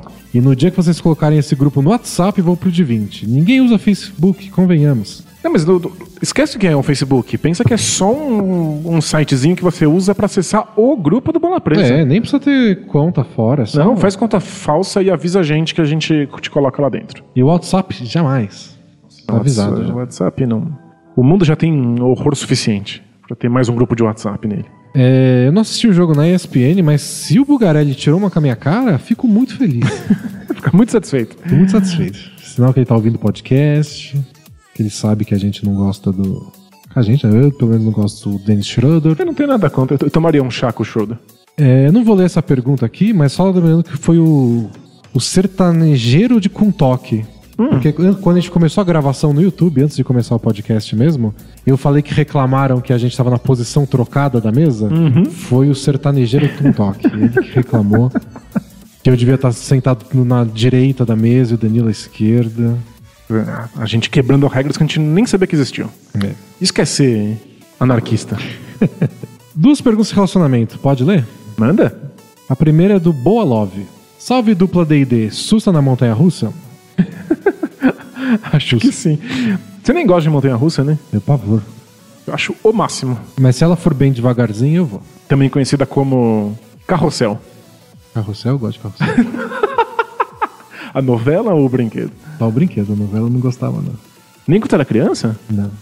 Sério? Eu não era uma criança muito SBT. Você era uma criança Globo. Era uma criança meio Globo, meio TV Cultura. Olha só. Assistia tudo que passava no Gloob Gloob. É, eu também, sem dúvida. Mas não gostava muito do SBT. Era muito, muito fã do Serginho Malandro. Na época, SBT do Serginho Malandro. Quase não assistia Sérgio Malandro, não assistia Chaves. É verdade, você é uma das três pessoas que não, não assistiam Chaves. Bom, tudo SUS na Montanha Russa? Tudo SUS. Algumas semanas mandei uma mensagem que não foi lida, sem ressentimentos, Tem muita mensagem, a gente recebe muita mensagem. em que eu dizia que estava apaixonado pela minha melhor amiga, que namora. Depois passou o tempo, eu fui ficando mais confortável sendo só amigo dela. Até aí tudo bem. Porém, Porém, nas últimas semanas algumas coisas começaram a acontecer. Eu notei que ela estava ausente das redes sociais e quase não me chamava no WhatsApp. Foi quando eu vi que ela tinha me bloqueado nas redes sociais. Fui confrontar ela e ela me disse que ele, o namorado, tinha me bloqueado. não, respira fundo.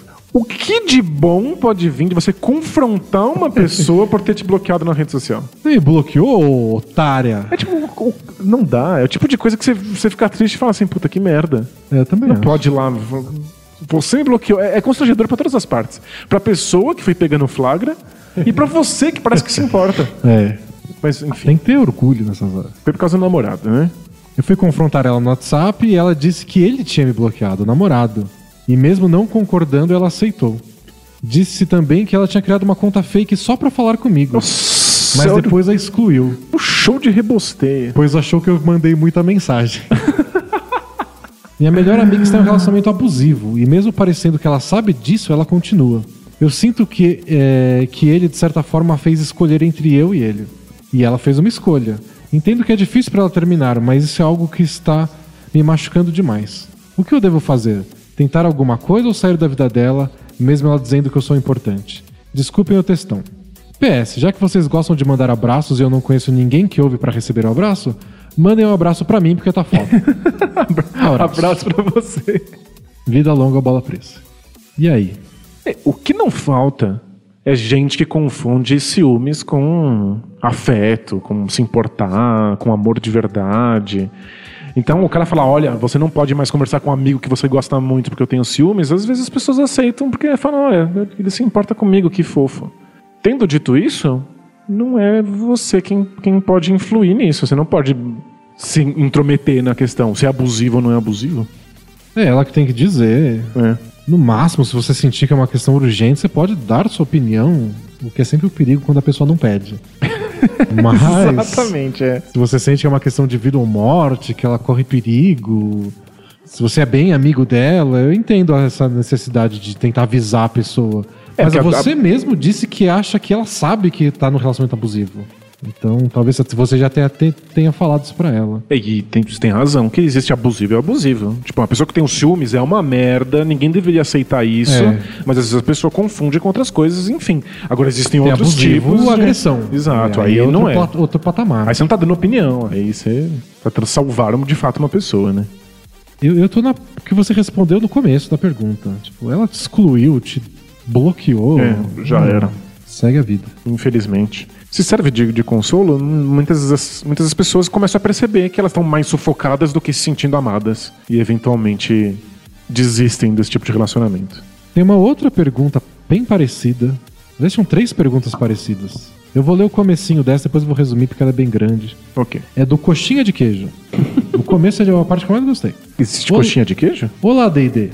Muito boa noite para vocês. Aqui falo de Jundiaí, São Paulo, terra da coxinha de queijo. Que muitos dizem ser só um bolinho de queijo com a massa fazendo um biquinho.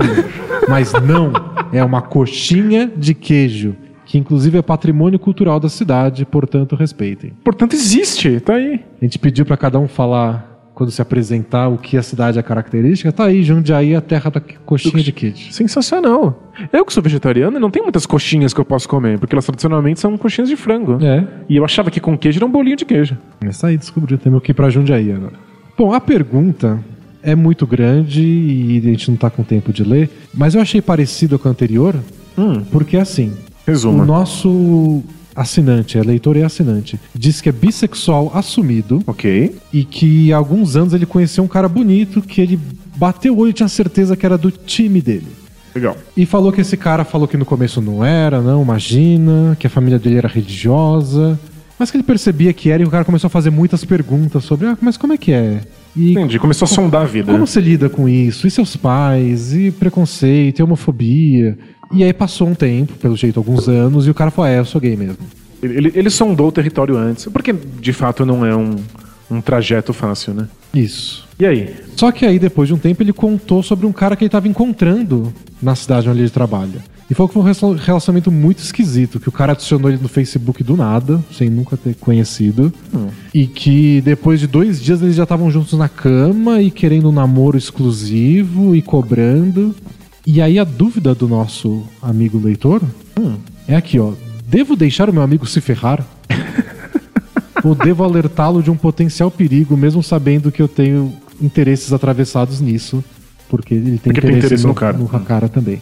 E ele conta um pouco mais, falando que o cara é meio esquisito e que ele acha que não é um bom namoro pra ele, mas que ele não sabe se ele deve atravessar essas experiências ou se deixa, deixa o cara viver. Mas não é a pergunta fundamental de toda comédia romântica da sessão da tarde? não é isso? Que sempre você vê que a pessoa, o seu interesse romântico tá num relacionamento merda, mas se você avisa, não é bom porque você tem interesses de fato. E tinha uma terceira pergunta que eu não separei que era a mesma coisa, tipo, tem uma menina com um cara e esse relacionamento é uma bosta, não sei o que eu faço, se eu falo alguma coisa. Tipo, eu interfiro na vida dos outros ou não? Essa é a pergunta das, das três. É que tem o- a a dificuldade ampliada pelo fato de que é interferir na vida de uma pessoa pela qual você tem interesse romântico. É, Então o, o seu motivo pra estar interferindo é ficar enviesado, né? eu sou sempre a favor, de- desde criança. Tipo, Ah. deixa a criança tomar, levar tombo. Cair do penhasco, não. Tomar tombo, sim.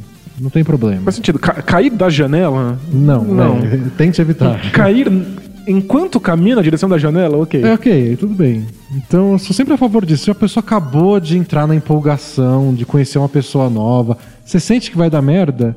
Que merda é essa? O cara parece um psicopata assassino? Impede.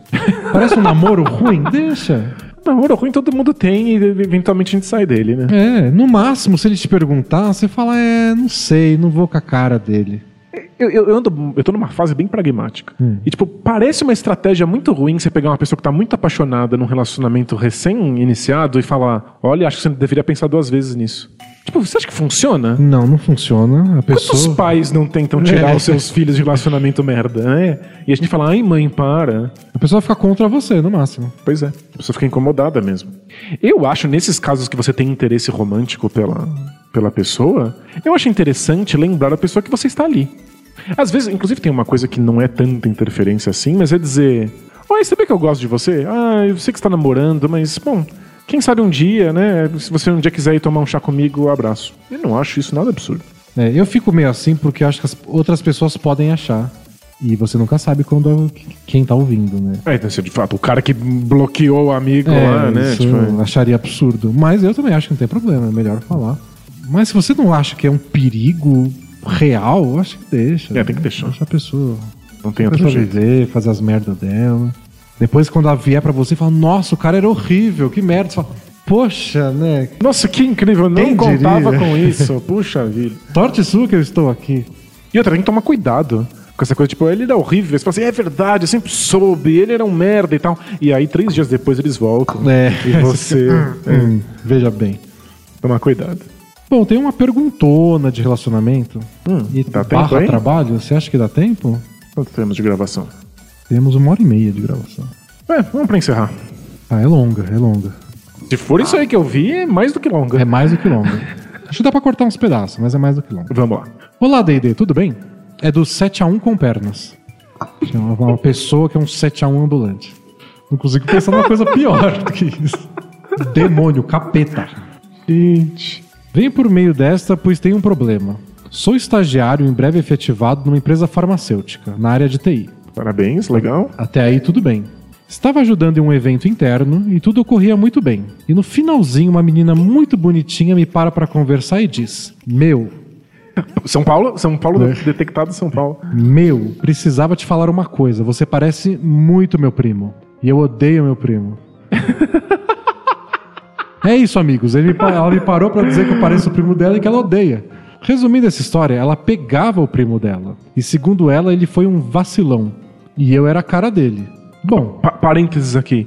As pessoas às vezes não pensam muito no que elas falam, né, pros outros. Nossa, você parece muito a pessoa que eu odeio. Você não, você não, você não pensou nisso antes de sair da sua boca, Nem né? um pouco, nem ah, um pouco. meu Deus. Bom, como esse evento estava durando a semana inteira, tive que vê-la quase todos os dias por conta disso, e percebi que ela estava meio que dando em cima de mim. Tentei não ligar e claramente não dei bola, porque eu namoro há 7 anos. E mesmo que não, não acho uma boa ideia misturar essas coisas com trabalho. Paralelo a isso, descobri que a empresa que eu trabalho ia abrir vagas para trainee, coisa que muito me interessava. Em uma dessas conversas com a mocinha, falei disso com ela, e como coincidência do universo, descobri que ela era do RH e estava ajudando nesse processo. Ela super me incentivou a tentar as vagas. Disse que meu perfil era incrível para isso, me encheu de elogios, blá blá blá. E aliado a isso, ela disse que poderia me ajudar. Me começou a dar algumas informações e dicas do processo. Nada que seja um crime, apenas, por exemplo, os dias que vão ser as etapas, dicas comportamentais de quem vai me avaliar, o que estão esperando as vagas, etc. É, a, a linha aí é muito É tênue, tênue, né? né? Muito tênue. Pois bem, até aí tudo lindo, tudo show. Até que tivemos uma festa da empresa. Minha dica, nunca vá em festa da empresa. Nunca, nunca. Eu nunca fui tenho orgulho disso. Ela foi e eu também. E ficamos conversando por muito tempo na festa. Até aí tudo bem. Porém. Já tem o porém, já? Já. Porém, essa conversa toda estava sempre acompanhada de álcool. Que tomamos à tarde barra a noite inteira. Ok, acrescentamos. Você não deveria ir na festa da empresa. Se você foi, se você sente que existe uma obrigação, que socialmente se espera que você vá, não beba. não fique bêbado numa festa de É, empresa. É a pior coisa que pode constrangido com essas acontecer. pessoas. Gente. Conclusão. Ela começou a ficar bebinha e eu também. E conforme mais álcool ia entrando no organismo, mais ela ia dando em cima de mim e eu fui, abre aspas, dando corda. Não beba em festa de empresa.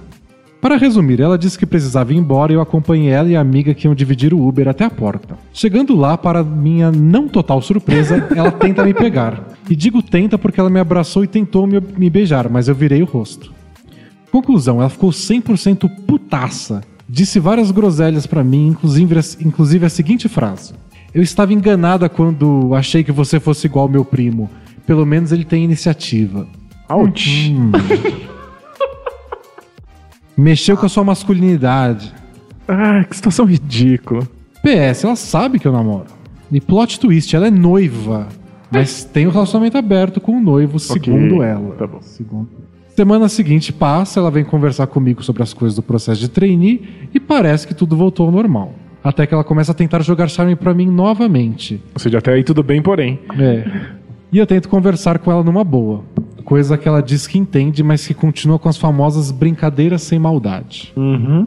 Eis que ela me manda é, que pediram para ela participar do processo de painel do trainee. O último processo para ganhar a vaga, que é com os gestores e tal. Óbvio que ela não vai ter nenhum voto nem nada assim, mas ela poderia, em tese, falar alguma coisa que Claro. pudesse me minar. Até aí tudo bem. Acho que já é o vigésimo até aí tudo bem. Era só aguentar mais três semanas de mini flertes que ela fazia, tentar sugar todas as informações que pudesse sobre o processo de trainee e bom, e tudo bem. Até porque, tirando a parte que ela dá em cima de mim, ela, é ela é gente boa. É que ótimo. Porém, amigos do Bola Presa, ela não ficou só nos mini flirts.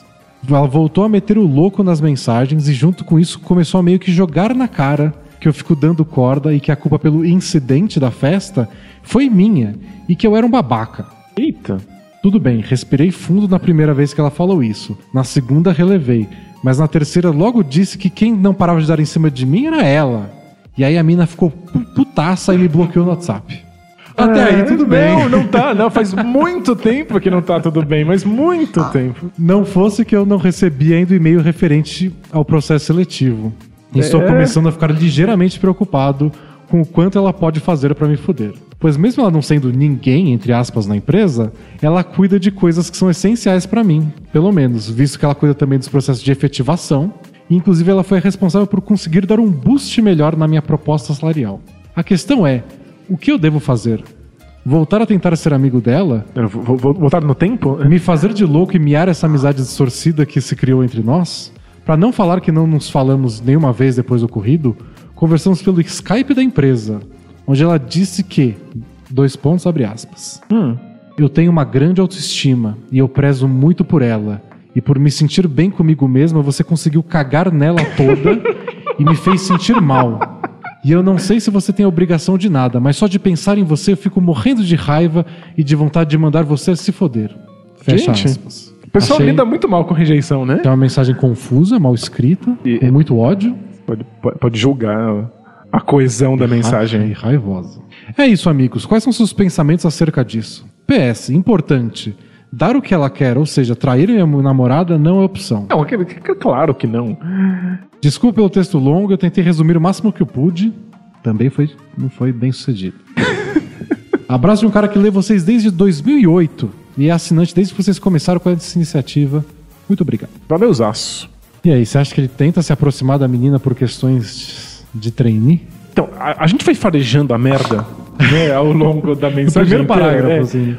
Quando você diz que você tem contato com, com essa pessoa e que isso traz algumas vantagens, mesmo que não sejam diretas, porque ela dá algumas dicas, né? E dicas comportament- comportamentais, também funciona pro outro lado. Ela também pode te ferrar. Se ela, pode te ajudar, ela pode te ferrar. Exatamente.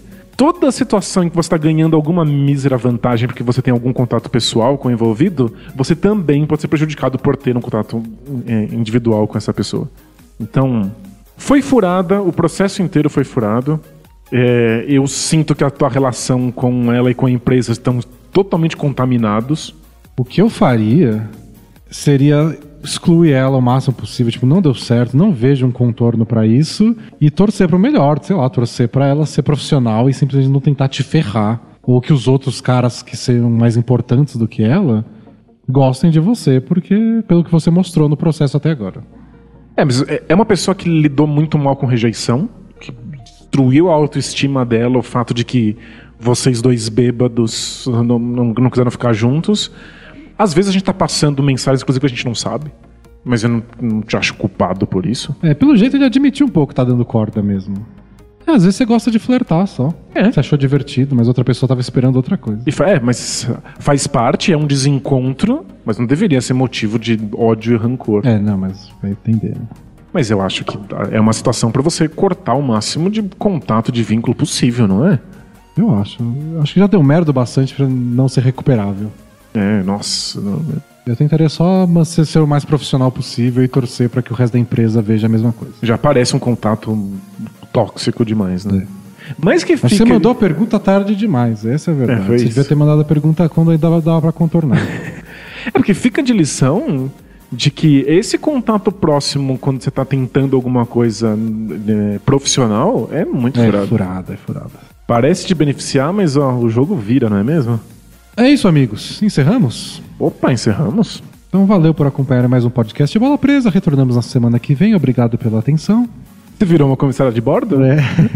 Voem sempre com a Bola Presa Airlines. Aliás, muita gente deve ouvir o podcast voando, né?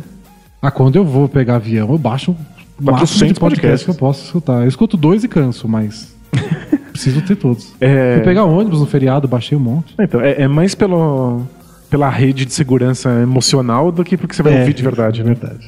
Então é isso, pessoal. Bom voo pra vocês. Semana que vem a gente volta gravando ao vivo no YouTube pra quem quiser acompanhar. Ou no Spotify, qualquer lugar que você escute a gente apenas em áudio. É isso. Valeu, pessoal. Tchau! Tchau, tchau! God bless and good night.